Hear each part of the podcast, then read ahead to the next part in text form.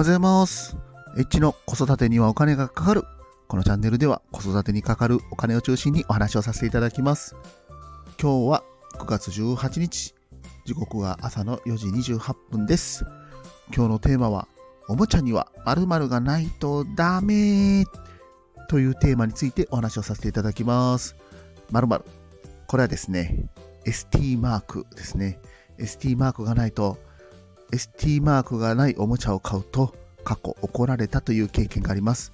まあ、子供を連れてですね、ショッピングモールに行って、えー、っと、確か3コインズだったと思うんですけども、まあ子供がね、車が欲しいと、この車買ってということでですね、ねだられて、そそして、えー300均なんで、確か300円か500円ぐらいで車のおもちゃを買ったんですけども、おもちゃを買って帰ってですね、うちの奥さんが、これ、ST マークついてないっていうことでですね、ST マークがないっていうことで怒られた経験があります。まあね、過去から結構 ST マークについては言われてたんですけども、ST マーク何それみたいな感じでね、そんなところも全然見ずに、まあおもちゃを買ったんですけども、この ST マークっていうのはですね、えー、なんて言ったらいいんですかね、こう、まあライセンスみたいなもので、まあ、あの、玩具協会みたいなところが認める、えー ST、セーフティートイということで、安全なおもちゃの基準を満たしてますよっていう、お墨付きみたいなものになっております。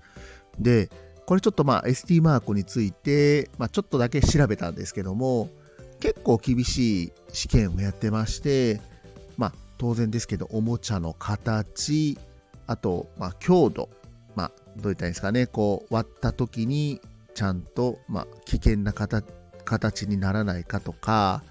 あと可燃性。まあ、ぬいぐるみとかですよね。ぬいぐるみとか燃えやすいと危ないですから、まあ、そういったね、あの、燃えやすくないかどうかとかいうところと、あと子供ってやっぱり、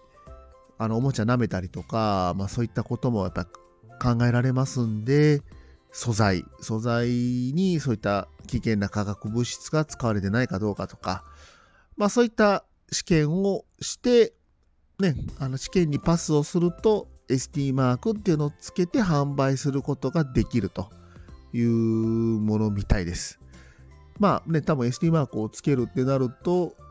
ね、おもちゃメーカーはある程度ライセンス料っていうのを払わないといけないので、一般的に市販で売られてるおもちゃっていうのは ST マークがついてると、ちょっとあの割高にはなるんですけども、やっぱりね、こう、子供のね、あの安全とかって考えると、まあこういったね、ライセンスを満たしているおもちゃを、まあ、買ってあげるのがいいのではないかなと、やっぱり思います。これね、あの、おもちゃだけじゃなくて、あの、例えば家でちょっとした組み立てする遊具とか、あと、まあ、小学生とかでね、あの、スポーツ用品とか、まあ、そういったものにも、あの、ついてたりとかしますんで、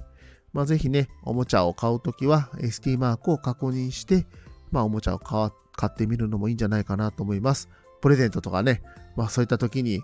やっぱり安心して使ってほしいっていうのもありますので、まあ、結構ね、アンパンマン系のおもちゃはこの ST マーク必ずついてますので、まあ、ぜひね、おもちゃ見に行かれた時とか、一度確認してください。今日も最後まで聞いていただきましてありがとうございました。ぜひ、フォロー、いいね、コメント、レターお待ちしております。H でした。さよなら。バイバーイ。